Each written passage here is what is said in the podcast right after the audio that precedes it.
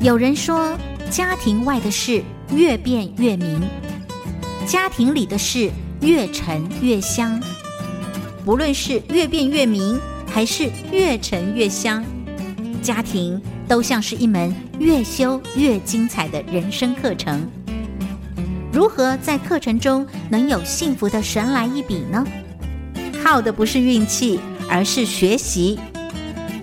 欢迎收听由刘荣香主持的《生活加一笔》，让关心家庭的你天天都能幸福加一笔。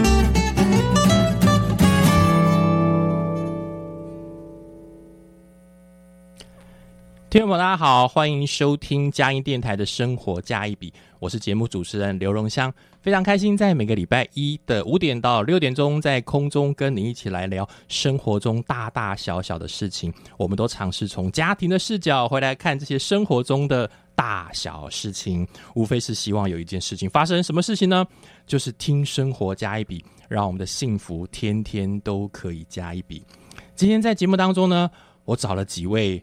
啊，年轻人是年轻人，可以让我们的生活幸福加一笔吗？当然可以啦！看我们要聊什么样的题目。今天特别想聊连续两集，我想要聊一个很有趣的主题，叫做数位房间里的大学生。哎，听众朋友可能不常听到个名词，叫做数位房间。我们一打开家里面有好多房间，你可能是主卧室啊。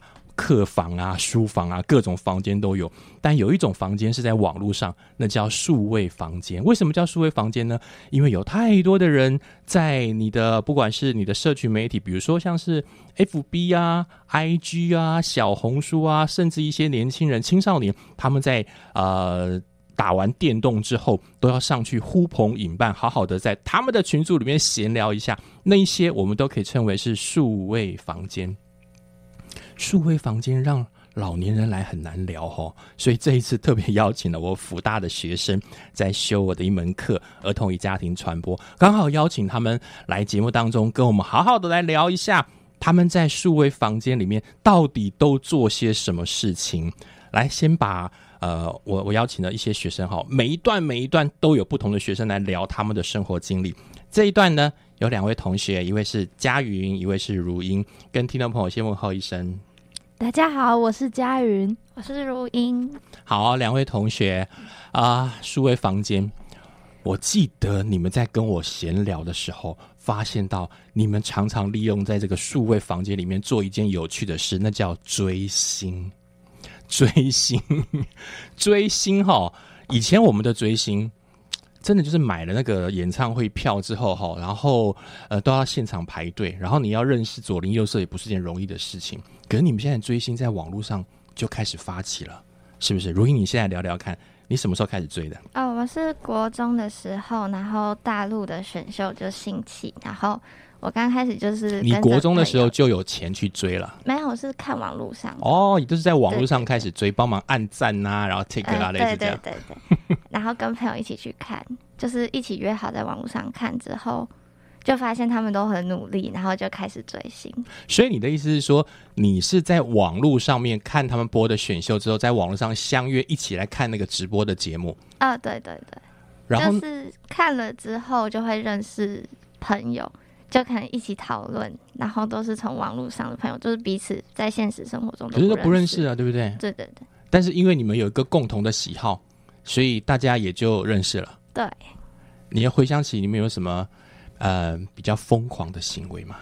嗯，其实好像也还好，但是因为我们有很多国家的人，就是可能有就是大陆那边的人，然后新加坡、马来西亚，然后马来西亚是有一次我去马来西亚的时候，就是有跟他们约线下见面，这样。你自己飞到马来西亚去，有也是台湾的几个追星的。战友们，哦，没有，那次其实主要目的不是追星才过去马来西亚，就是刚好有到那边。哦，等于是你们本来就是在线上追星的一些好朋友，然后你到了马来西亚之后呢，就顺道跟那些好朋友见见面。啊，对对，然后见了面就变成现实生活中的朋友。然后平常就那个线上，然后一起追星，然后线下呼朋引伴。然后是佳云也会会。我我都是追台湾的，所以呢，我除了会你们的目，标不太一样，这样。对，除了会看网络上的呢，也会看实体活动的。你多大的时候开始追？其实我才追大概一年左右而已，这算是菜鸟是不是？对，对，也就是你到了大学之后才开始追的。嗯，没有错。我觉得如英在国中就开始追了，你为什么到大学的时候才开始想要突然发现到有一个目标可以去追了？嗯，其实我是看电视的台湾选秀节目，然后刚好有接触到才开始追。一开始的时候也会觉得说，嗯，台湾好像没有办法发展这样子类型的产业，但越看之后就发现他们很努力，也进步很多。你为什么觉得台湾没办法发展这样产业？你看得这么透彻，因为台湾感觉一直以来偶像好像有个很大的断层，哦，就也许演员或者是呃电影明星有非常多，但是在偶像的方面，好像从我小时候开始就比较少了。是，所以你还蛮仔细在观察哎。那你会像如英一样，就是跟这些在网络上认识追星的这些志同道合的好朋友，线下也会见见面。嗯，刚好之前在网络上的时候有加到赖里面的社群，然后大家聊天聊久了以后呢，就会约出去一起吃饭啊，所以你。们你们在，因为我哦，我一直不想是打断，是因为我想很多听众朋友都跟我们一样很好奇，因为他们家的孩子可能也在追，可是孩子都不会跟他爸妈讲。我利用这时间哈，你们帮忙讲一下好了。意思就是说，你看你们在追这些呃这些所谓的明星的时候，边追边追边追。那你们就会有有有人发起一个社群，或发起个 line，或发起个什么，然后你们就会自动加进去啊。对，通常那个赖社群啊，那个偶像或是明星本人也会在里面，然后会跟大家打打招呼啊。你怎么知道那个是他？嗯，因为他可以设管理员，所以他就会从他的 IG 发说，哦，这是他发起的赖社群，然后会后大家发现到其实都是他的经纪人在里面？或许是哦。那你们怎么去辨别嘞？哦，这是一个很好的问题。有时候他们会讲到蛮私生活的部分，或者是不小心说错话又收回，所以感觉应该是本人这样子。通常不是保姆的话，可能那个他都会突然乱讲话，对就被经纪人赶快警告收回这样子。对如英也会有这样加入这样的社群里面，哦，我也有追台湾的那个选秀，他马上跳进来说：“我不是只有追对面的，我台湾的也追，哦我还有韩国的，亚洲的都跟着追。对，然后台湾那个选秀我也有加很多个社群，就是很多社群，所以他是一个人唱一个社群，哦然后可能喜欢很多个人，就每个社群都有进去这样。你自己会想要组一个社群吗？呃，我不会，因为我觉得那个压力太大，怎么说？我怕就是我没有做好，就是可能群主要做的事情。哇，好有责任感哦！说我没有做好，如果哪一些漏掉的话，该怎么办？哈，所以对你来说，你加入了蛮多的社群呢、对，特别以追星来讲话。对哦，光看就来不及了，还要讲话。对，我们举个例子好了，韩团，韩团，你在追韩团的时候，呃，怎么说呢？像我们来讲，有的时候可能我老师年纪跟你们有点落差了。我们以前大概就是看，就是买那个 DVD 啦，听演唱会啦，觉得哇好棒，然后也不太想说有一天会跟呃这些偶像们近距离会碰到，也不奢望这些事情，因为距离太遥远了。更不要讲说我们会跟不认识的人聚在一起来聊。那当你发现可以跟这些人一起来聊韩团的时候，那你在里面跟这一些好朋友聚在一起，嗯，你们都在聊偶像吗？还是会聊一些其他的私人的事情？我们刚开始就是还不太熟的时候，都是聚焦在偶像，然后可能就是他们今天有表演，或是出了什么新周边，要不要一起买这样子。然后，但是后来越来越熟之后，就会开始分享自己的生活，哦，是，对，就是会分享生活发生什么事情，然后就渐渐变成是可以聊私生活的朋友。所以就是在群组就拉出来，你们自己变成你们的社群，呃，对，没有在里面聊吧？没有，因为里面人有点太多了。哦，会不会有人那个罩子不亮，在里面突然聊了一些奇怪的东西，就被踢出去了呀？也是会有这样状哦，况。也会有广告，就是进来打广告的。是佳宇，你本身在那个你的你的那种追星的社群里面，好像也会拉出来，然后有你们自己相处的方式，嗯，有没有什么有趣的经验吗？在那边跟大家聊了一阵子之后，可能就会换到其他的呃社群媒体上聊，例如我们就可能会交换 Instagram 啊这样子。然后有一次的时候，就是我决定要去环岛，但是环岛就想说应该要问问看在地人有没有什么比较特别的小吃或者是不错的景点。然后我就在现实动态发问大家说，哎，有没有人可以推荐我一些地点啊？这样子。结果呢，回应的都是追星的朋友，就反而很多 呃生活中没有实际见过面的朋友，给了我蛮多建议跟景点的推荐的。你在哪边发这个讯息？我哎，我要到台南去喽，哪边有好吃的？你在哪边发这样讯息？嗯，我在 Instagram 上面的现实动态，所有跟你加朋友的人都会看到嘛，对不对？对然后都是那些追星的，对，反而有回复我的都是追星认识的朋友。你有没有发现到为什么都是追星的朋友？嗯，或许是因为我们都在网络上互动，所以只要哎是网络上有接触的时候，大家都会蛮踊跃的互动的。而且第一个，你看本来就有那个清楚动机，可能花了比较多时间在网络上找有趣的事情啦。当然，大家就撞了那个那个动机、兴趣蛮一致的，而且你们都极其热心，就有需要就互相。哎、我告诉你，我现在还有两张票，一张我用不到了，你要不要给你？给你给谁？或者是哎、那个谁又出什么，我来揪团一样，好不好？一样。再一个就是你们对于流行的事物，或者是比较呃感兴趣的一些东西，其实是敏锐度比较高的。所以后来发现到，呃，到任何地方去，可能都有人可以提供你生活上的一些资讯。哦，是那如意也有吗？你到对你来说，嗯，对你来说，你会跟这些亲朋好友，应该可以称为亲朋好友，对不对？对，追星追一追，已经变成亲朋好友了。这些好朋友聚在一起之后，你们会在线下见到面之后，你们会有做些什么样的事情？我们线下可能对，就是一起去跑咖啡厅，或是嗯有周边的那种线下店，我们也会一起去。然后或是所谓的线下店是指就是有时有时候他会来台湾开一个嗯快闪店，就是是主办方开的，就是他们官方。哦，你说依然是就是，比如说你追的那那个偶像的团体，他们可能在台湾开了一个快闪店或者什么样，你们就去一个追这个。月这样，对，然后我们就会约一起去，或是有什么展览，然后我们也会一起去看。哎、我有点脱节了耶！你刚刚讲的东西，我还觉得蛮有趣的。快闪店就是那个偶像的团体，他们今天假设在台湾，然后他们就开了一个月的店。嗯，就是可能，但他通常不会在台湾，嗯，就是像他有可能他开一个月，然后就是租这个地点，然后把它布置的很漂亮，然后里面就是卖他们的周边，但他就是限定周边。等于是等于是，可能有时候我们在想一些需要去促销的一些卖场，可能租了一个店面，大概就为期短暂的。对那当然你讲那个是。然后比较流行，对我来讲，脑海中出现的就是常常路过在路边的时候，就挂一个大特价，在那边马上要结束店面了，卖那个床单呐、毛巾啊。好啦，你们比较流行一点，卖的是一些偶像团体的一些部分。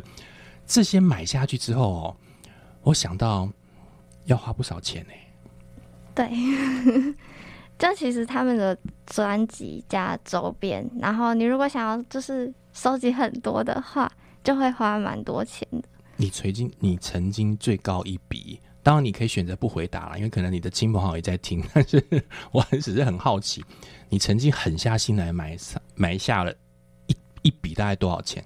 周边还是演唱会，我不晓得，都可能。因为演唱会本来就会比较贵，但哦是周边最贵好像一万六七千吧。一万六七千，对，而且还被诈骗样东。西哦，真的吗？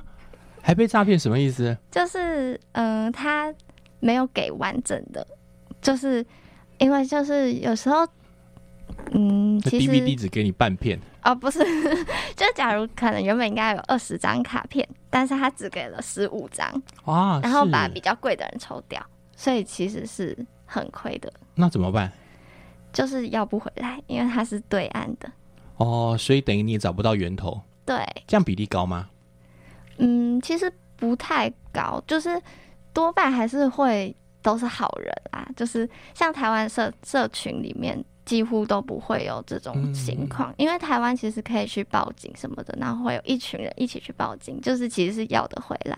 但是你们揪团买，然后也揪团报警，就是会在网络上召集一起被诈骗的人。是是是是。但是如果是在对岸的那种 A P P 上面，可能就对他拉黑就没了。嗯，对，所以你看哈，在追星的文化当中，听众朋友，我们身边有很多的年轻朋友。当然，我们电视一打开，以前来讲，我们电电视一打开，哇哦，我们就沉迷在那种。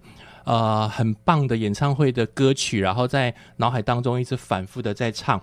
不过现在的年轻人来讲，他不只要听要唱，他还要看到人，最好能摸到更好。当然距离有点遥远，可是至少我如果有认识一些其他的朋友，我们是一起呃追一个偶像，就仿佛这个偶像把我们牵起来，变成呃很好很好的朋友。然后在这个朋友里面呢，社区媒体就帮助我们在我们所谓的数位房间里面。变成亲朋好友，当然里面会发生很多很多的事情。不过今天非常开心，在你们两位啊分享你们的追星文化当中，也让我眼睛一亮原来可以这样追星。哪一天也许我也可以上你们的群组，知道一下你们到底在聊些什么样的事情。哈，好，听众朋友，我们先听一段音乐，回头来下一段，我要继续的请另外两位同学来聊一聊。当然聊的就不是追星了。而是在大学生眼中呢，其实他们如何看，不管是脸书或是 IG，好像听他们讲，老师我还要用脸书哦，那不是老人家才用的吗？哎，好，来我们来听听年轻人怎么说了。待会回来。明明就想了很多，却只问你要吃什么，我是不是脑袋烧坏？到底要怎么偷看你的眼神，你的脸蛋？我心跳都要停止了。该怎么形容你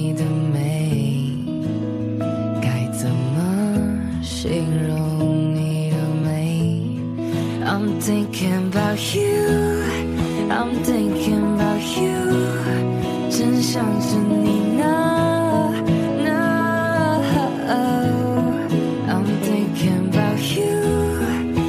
thinking about you，都快要疯了。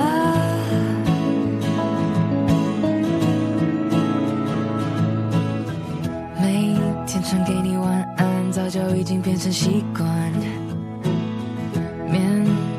只说拜拜。就算经过了好久，你说的话无法忘记，该怎么形容？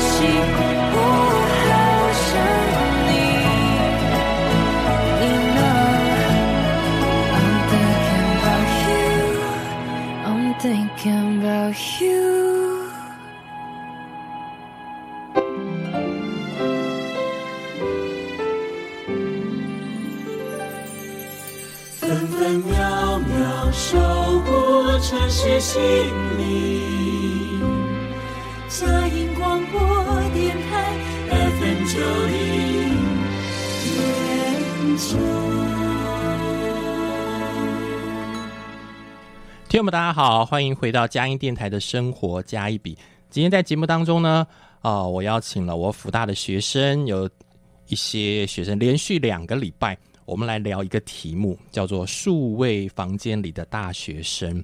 是哦，就像是我上一个 part 里面所提到的，在数位房间里面，它不是我们的实体实际看到的房间，然后是在网络上面他们的社群媒体啊等等等所成立的房间。但是，仿佛对大学生来说，这个网络上的数位房间的真实度不亚于实际所看到家里面的房间，因为现在好多的大学生，他们其实花了很多时间在学校，甚至也已经离家了，所以他们对于他们原来实际住的房间呢，啊，只存在以前的印象当中，反而在他们实际的数位房间里面呢，活灵活现，就像上一代所谈到的。追星哇，听着我都好想跟着去追星试试看了。这一段呢，我要邀请另外两位同学来特别聊一聊，因为他们本身呃如何去看大学生如何去看脸书 FB，嗯，不是只有他们在看哦，他们以前也用过，只是在用的过程当中呢，都不约而同的转到了 IG 里面去了。可是他们有他们的心路历程。来，这段有两位同学，一位是品轩，一位是怡轩，跟听众朋友先问候一声。品轩来，好，大家好，我是品轩。大家好，我是二加三季怡轩。两位在跟你们聊天的过程当中，录音前跟你们聊天的过程当中呢，看到你们的资料，直接就告诉我，老师那个脸书哈都是老人在用的，我就一看说。呃，我一直在用脸书，好吧，在你们口中形容我是已经中老年了。你们当初品轩，你也是有用 F 有有有用 FB 啊，对不对？嗯，我算是用的频率蛮高的，可能会比 IG 高。哦，真的啊、嗯，嗯，所以你心中也住了一个中老年的意思吗？应该是说我以前我认识的很多朋友，就是打游戏，然后会认识那些网友，他们在那个时候我们的 IG 还没有那么盛行，所以我们都是靠脸书联络。对，所以就是脸书的粘着度对我来说会比 IG 还要高很多。来来，听众朋友，我特别要帮你追问一下，是因为我曾经听了品轩的故事，我觉得太有趣了。来，品轩，我们来稍微聊一下 你自己的经历。你刚刚讲的 FB 哈，呃，你什么时候开始用 FB 的？嗯，大概是小学的时候，可能呃五六年级吧，那个时候。对你来说，那个时候用 FB 是因为有另外一个前提，因为你在玩电玩，对，就是打游戏的时候，嗯因为玩游戏，所以在游戏里面认识了一些好朋友。对，就有网友。这一些网友呢，听众朋友听清楚了，这些网友呢跟你年纪差多少？呃，我那个时候第一次认识的那个网友，我那时候我记得我是小学五年级，然后那时候他就已经大学了。是、嗯你爸妈知道这件事吗？他们后来才知道，对后来才知道，当下知道一定吓个半死。嗯，你竟然跟一个大学生当网友，而且有一次，就是我跟他在我们家附近的麦当劳吃东西，然后还被我妈抓包。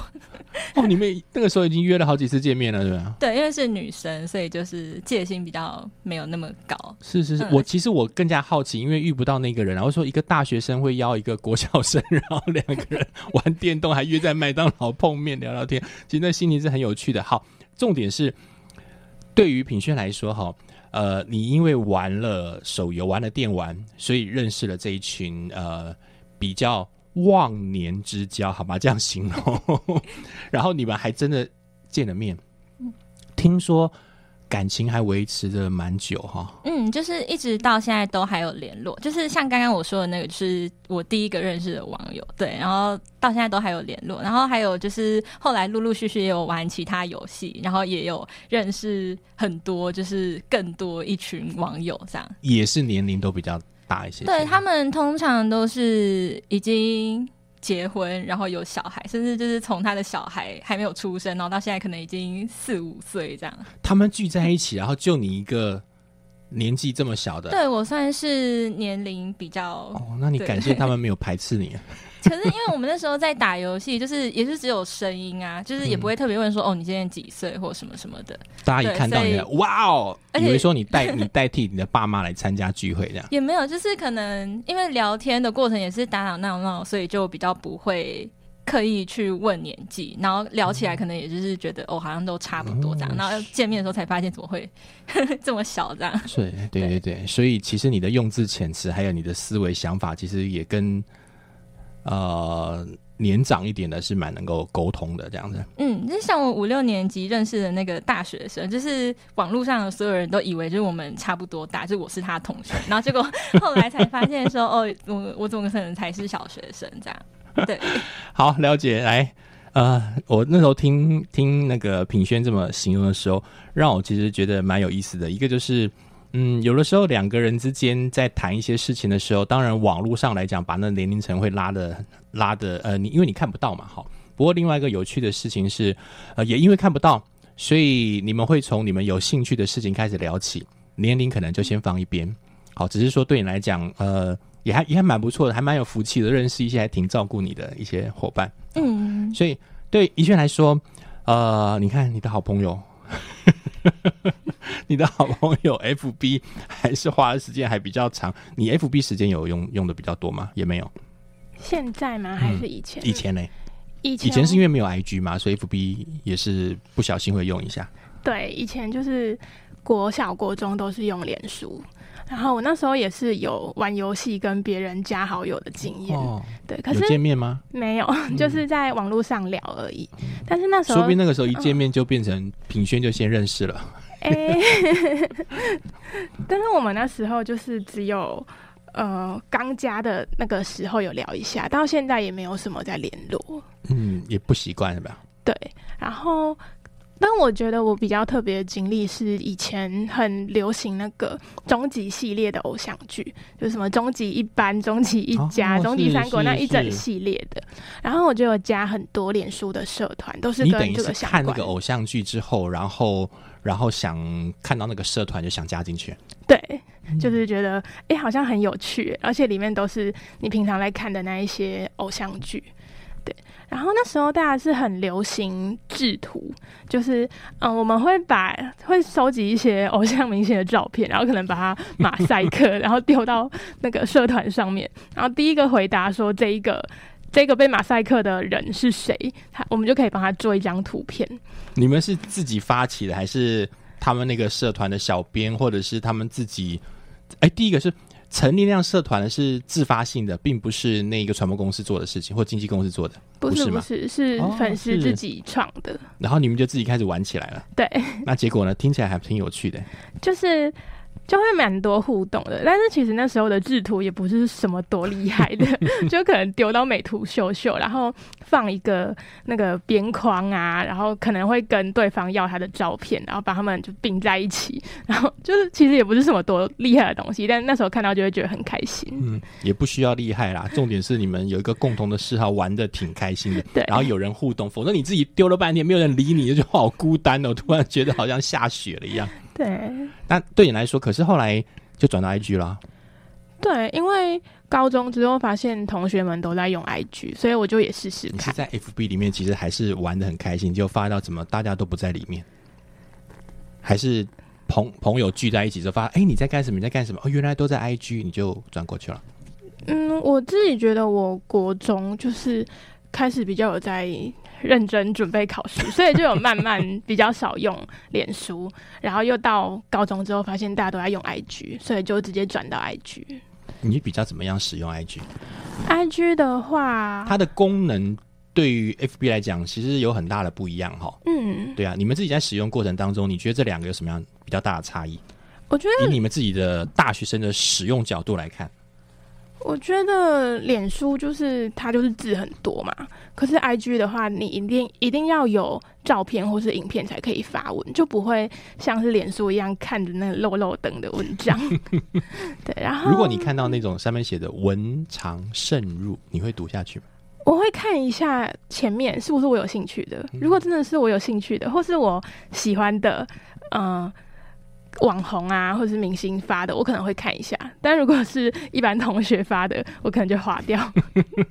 直接就划掉了。对，那你刚刚讲到，像对 IG 来讲的话，使用度来讲还是比较属于呃图以图图为主，文为辅，类似这样概念。对，嗯刚讲到一个有趣的部分哈，因为他特别提到了一件事情，就是在脸书里面常常有很多的文字，可是品轩，你有看到这么多的文字，你还是读得下去？嗯，因为我觉得我算是一个蛮喜欢看长文的，就不管是在追时事新闻，还是看一些散文小说，就是你可以这样子在 FB 里面这么长的文，你可以看读得下去啊？嗯，而且有时候就是我会看到有人说什么文长深入，然后我可能看完之后，我就会想说这也算文长嘛？这样 就是没有五千字都不要跟我说文长。FB 发一个，我觉得 FB 发了啊、好啦，可能对我来说，FB 里面出现了大概超过了三百、四百，我都觉得我要看下去嘛。可是对你来说不会耶，嗯，就我还蛮喜欢看文字，就因为感觉呃吸收那些文字，就你输入之后，好像是可以真的得到什么东西。但 I G 那种就是图片或影片，你可能看过就没了。对，我真的是想要安排一次的录音，可以让你跟年长的人来对话一下。然后发到很多，我遇到很多年长的，其实他都不想。当一方面是读，是因为 FB 去读和，那个很伤眼睛啊，很累，他读不了那么多。然后要再一个就是要有耐心读下来。我看到遇到很多那个呃中老年的朋友，他们都开始慢慢练习 IG。哦，他发觉到说上手之后还挺方便的，为什么？因为我只要拍照片传过去就 OK 了。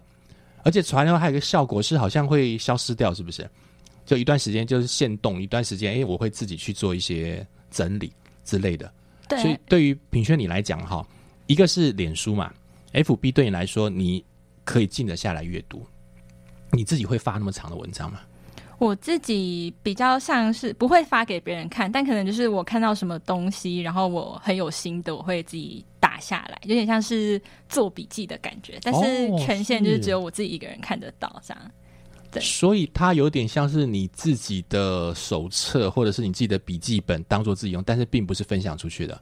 对，或是我看到什么很厉害的文章，或者它的逻辑很强的话，我就会存下来，然后做笔记这样。哦，那你有在用 IG 吗？我 IG 也是有在用，但就是使用？呃，像是跟身边的朋友就是有联络，因为这样就是加 IG 可以看到他们发现实动态或是一些贴文，然后就可以呃知道他们的生活在做什么，就比较不想要跟他们脱节。对，不然像是我平常就是也不太会主动关心人。就我其实对他们那些事情都没有什么兴趣，这样，但是为了不要跟他们脱节，所以就是会加，然后会看一下。对，所以你该不会现在大学生，其实你对于养生很有兴趣？嗯、对，就像我会有我有运动真的对养，生很有兴趣啊？就是也不是养生，就是比较注重健康，健康。对对对，就是会有运动习惯，然后像 IG 可能也是很多什么运动影片，或者是呃要怎么做菜做的比较健康、比较好吃，我就会用 IG 去存那些图文。是我会这样问，逻辑是很很单纯啦，因为你从国小五年级就认识 很潮龄的朋友，这群朋友呢，你们如果常常聚在一起，谈的议题应该都是育儿啊，然后健康啊，可能年龄层也到了中老年啊，什么样保养品啊，我要开始甩手了啊，要练什么功啊，然后该要注重骨质疏松啊，你就身边的聊聊聊聊完之后，你不自觉的，你觉得诶，这个议题还蛮重要的，你也就开始关心下，有这样可能性吗？嗯，我觉得他们其实好像也没有像我这么注重健康，因为他们出去也是大鱼大肉啊什么的。对，但是就是像我学生可能比较闲，对，所以就是会更注重这一块，是对不想要太太早死嘛。哦，我完全可以理解 为什么你可以跟这些忘年能够变成忘年之交了哈，非常非常有意思。呃，我想呃，听众朋友。从上一个段落哈，我们谈到了数位房间里面有的大学生在里面，他们追星，哇，追的真的是非常的星光灿烂，觉得非常的开心，能够有机会认识不同国家的好朋友，然后也约在线下能够碰面。当然很多事情都会遇到啦，不管是诈不诈骗哈，都有可能会遇到。然后也有的大学生呢，未必他们在里面也有他们自己的生活作息，什么作息呢？可能利用脸书，可能利用 IG。今天的分享，也许这个段落，很多听众朋友可能会调整一下想法。年轻人在里面不是都只有呃讲一些有的没有的，竟然也是有大学生在里面在谈健康，谈一些想法，甚至也遇到了一些我们觉得哇，怎么跟网友见面？这群网友他已经变成他终身的好朋友，所以在网络上到底会遇到谁，我们不太清楚。但很多大学生他自己会开始练习做选择，也开始练习为每一个选择负上自己该有的责任。听众朋友，我们先听一段音乐，回头来呢，我继续的追。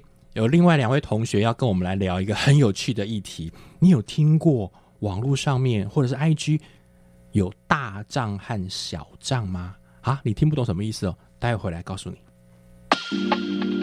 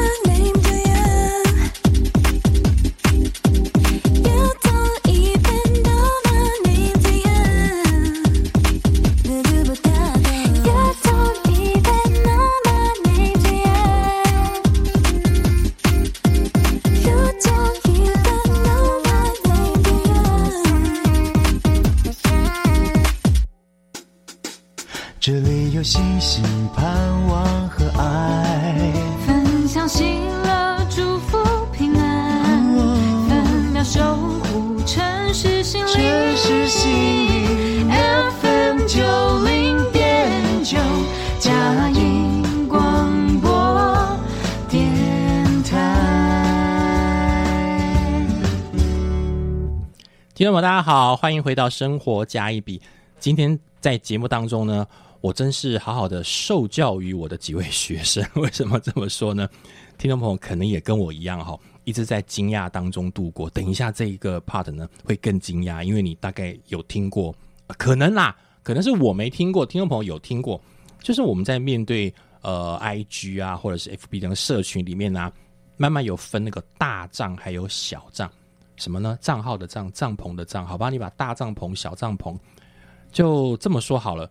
如果你把它想象成为，呃，我们都住在一起到一个家里面呢，可能有一些地方呢是属于我这个私人空间的，有的人可以进来，有的人可以，有的人是不能进来的。有一些人是属于门面，有的人住在呢大，有人住在呢这个社区里面，社区里面呢还有属于他的房间，他的房间里面呢可以还有属于他房间的房间的保险箱，很复杂哈、是，但是对年轻人来讲，好像已经习惯这件事了。我在听他们讲大账小账的时候，我真的是丈二金刚摸不着头绪。后来我才了解，原来是这么回事。到底怎么回事呢？来，我先介绍两位我的学生，一位是明媛，一位是瑞丹，跟听众某些问候一声。大家好，我是郑明媛。大家好，我是龚瑞丹。明媛是双主修，对不对？对，我是我儿家是这个系是双主修的。嗯，很忙哈、对，这因为而家本来就报告系，然后我那个本来的系所本来也是报告比较多，所以到期中、期末的时候，就是报告量就是非常多。是不止报告量多，还被一个老师抓来录音室录音，压力很大。不 会不会，在我面前不能说压力很大，不会不会，非常开心，还力舒压。哎我的意思说，你已经很忙很忙了，你还要再经营大账小账。就是其实是我社群媒体其实本来、你先来解释一下啊，我想很多听众朋友大概呃也是跟我当初听到的时候有这么一点点的疑惑，可能你有听过啦，但有些可能不太熟悉，什么叫大账，什么叫小账，而且好像还分了一个东西叫挚友，哎，大账的话，我认为的就是比较像是名片那一种，就是每个人都会基本上都会有的社群账号，然后比较像是对外的，就是互相认识，然后就互相。带个名片，然后大家互相用名片来认识对方嘛，好，OK，对对对。然后嘞，然后小账，小账基本上就是比较属于私人的范围，就是就是比较一些私密的你偷偷跟他们讲说，其实名片是假的啦，我真正的是谁，是这意思吗？就是小账里面的朋友，就是会比较亲密一点，就比较熟识一点的。嗯然后小大账，大账通常就是可能很长，就只有一面之缘，或者是讲几句话，然后加一下追踪一下，就其实没有到太熟这样。对，而且其实对我来讲也是有点好奇，根本我就没怎么熟，干嘛要加呢？加了不是就是啊？我会这样讲是因为很有趣哦。我认识几个年轻人很有意思，然后呃跟他们闲聊的时候，那是国中生、国高中，然后他们就是我说啊，你们里面有多少朋友啊？老师那个他最多，他最多他，我说哇，你认识这么多，一千多人呢，都认识吗？不认识啊，怎么认识的？就是我们在补习班哈，第一次进去之后呢，就互相哎、你是谁，我是谁，就先加，加了再说。那长得是圆是扁是高是矮都不重要，他是在冲那个量，然后就抓抓好多人哦，原来这么回事。所以不像我们，我们要成为朋友的时候，要知道你是谁，我是谁，啊有可能会后续联络，我们才会连得上。所以对瑞丹来说，大账小账你也是习惯了。嗯，之前我小账，可是我觉得小账对我来说意义不大，所以后来就没有再用。哦，为什么意义不大？因为我自己很少发文，然后就不管是好的不好的，我都不会发。基本上，如果真的想要讲，也是跟真的有联络的朋友讲。所以后来我觉得，因为很多人小账都是拿来抒发用的，然后我觉得我已经找到我的抒发窗口，就没有必要再经营一个账号，因为蛮累的。你的抒发窗口是什么？就是就跟朋友聊，哦，就是直接一对一那种，啊或者是是是见面，就不会在社群账号上发说，可能我今天很难过，然后会有人来关心我，这样就就没有这种。所以你比较习惯是找到真的呃是朋友的，然后就跟他来聊一些尽诉心中情这样子。对啊，因为有的时候人家关心你，然后你还是要回人家，毕竟他对你的关心这么多。可是他关心你的那个人，不一定是你真正想跟他谈这个话题的人。哦，是你有曾经遇过这样状况，让你觉得这样的感情好像这样的聊天好像也蛮怪怪的。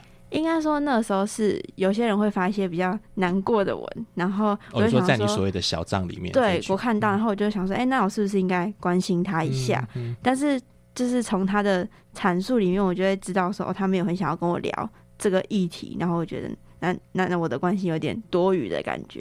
哦，所以你的意思是说，在你的小账的这群朋友里面呢，其实他只是想要让别人知道我现在心情不是很好，我遇到一些什么事情，我有什么感受，然后抛出来。那至于我有没有想要进一步的跟你谈这件事情，我可能嗯并没有这样这样子。对，所以可是对你来说，你觉得既然在小账里应该就是好朋友啊，大家互相关心一下，进一步应该是对的啊。你一关心，哎，就那个人就关门了，对，就不见了，所以你也不一定觉得很适合这样，你就把它给收起来了。嗯，哦，是，所以小账对于那个名媛来说呢，你小账的啊、就你就你所提到的，应该小账有你的小账也不少人吧？大概四十个人左右，但是其实里面有一些就是也不是很熟啦，就是但是还是迫于是很熟，还跑到小账里面。对，但是因为就是因为我其实不太擅长拒绝，然后其实就是别人问我，然 后你有没有小账的时候，我可能就哦有啊，然后就哦，你们会直接问说有没有小账，然后我想要加你小账、啊，我我个人是不会，但是有一些脸皮可能 比较厚一点的，可能比较积极一点的，这样。对，就是就是可能没有很熟，但是他还是会来问。我一直以为小账是最后我们决定的耶，不是说诶我想加入小账你就可以加进来。我不是这样子常都是等就是别人问，但是我比较不会主动，因为我会不确定自己跟对方有没有那么好。但是嗯别人又来问的时候，我又会想，哎、我跟他那么好，他干嘛来问我这样？是，所以听起来你应该是属于有好多小账的人啊，没有，我就一个，因为别人都不好意思，你不好意思拒绝，就是慢慢小账就越来越蓬爆破旺，就嘣爆掉变成大账。但其实到最后就是可能有一些本来不适合在小账，我就会再用一个小账自由，就是可以选定里面的人数，里面里面谁可以看到我的动态，这样。啊，是是是，然后再用自由来就是区隔这些。是是是，对，就好像是那个沙漏一样，对不对？对对对哦第一关先漏一批，然后下一关我把那个孔再缩小一点，还有一些漏进来，然后还是漏漏漏漏进来。所以你的小账挚友大概多少人？小账挚友大概二十个左右。哦，滤掉一半了耶。对对对，所以这些真的是算好朋友。就是会交心，然后有什么事都可以跟大家讲，这样。好了，我举个例子哈，当然把你的隐私扣掉，很多东西不方便说。但是我比较好奇的是，在小账里面的挚友，你们多半多半会聊些什么呀？就是可能我心情不好的时候，可能就是会想要抒发一下，可能就会可能分享最近的生活遇到了什么事情，然后就分享出去，然后可能就会有朋友就关心，然后可能就跟他聊一聊这样。哦，这次要来录音，有没有在小张自由里面聊一下？没有，因为是属于心情还没有不好的时候，这样对对对，愉快的事也要分享一下，这样。所以，那你们这样回的时候，真的就有其他同学会跟着回下来，来就是对话。对，就是会关心我最近怎么样，然后我可能就跟他分享，然后聊一下心事，然后可能就顺道再约一约，可能要之后约出去这样。对，可是你看，你们那里面有二十个人哦，你刚讲的话都是在这里面发生的，还是大家知道之后，你们就拉到你们两个个人的群组聊？就是他是会回复我，就是我公分享、那个所有人都看得到嘛？对对对，哦，是，但是也会发到在小账挚友里面有不少人是潜水的，对不对？嗯，也不回。对，有就是可能，但是那种其实也不是说不好，就是可能因为我们就是平常会见面了，然后可能就见面再聊之类的。哦，可是这样，手机不是常常都是叮叮当当、叮叮当当的这样？也不会啊，因为其实小账自由我使用到的频率也没有那么高，因为那就是平常心情不好或者是可能很难过的时候，就是可能跟大家就是抱怨一下。对。是，如果在里面会潜水的话，都不讲话，大概就是瑞丹了。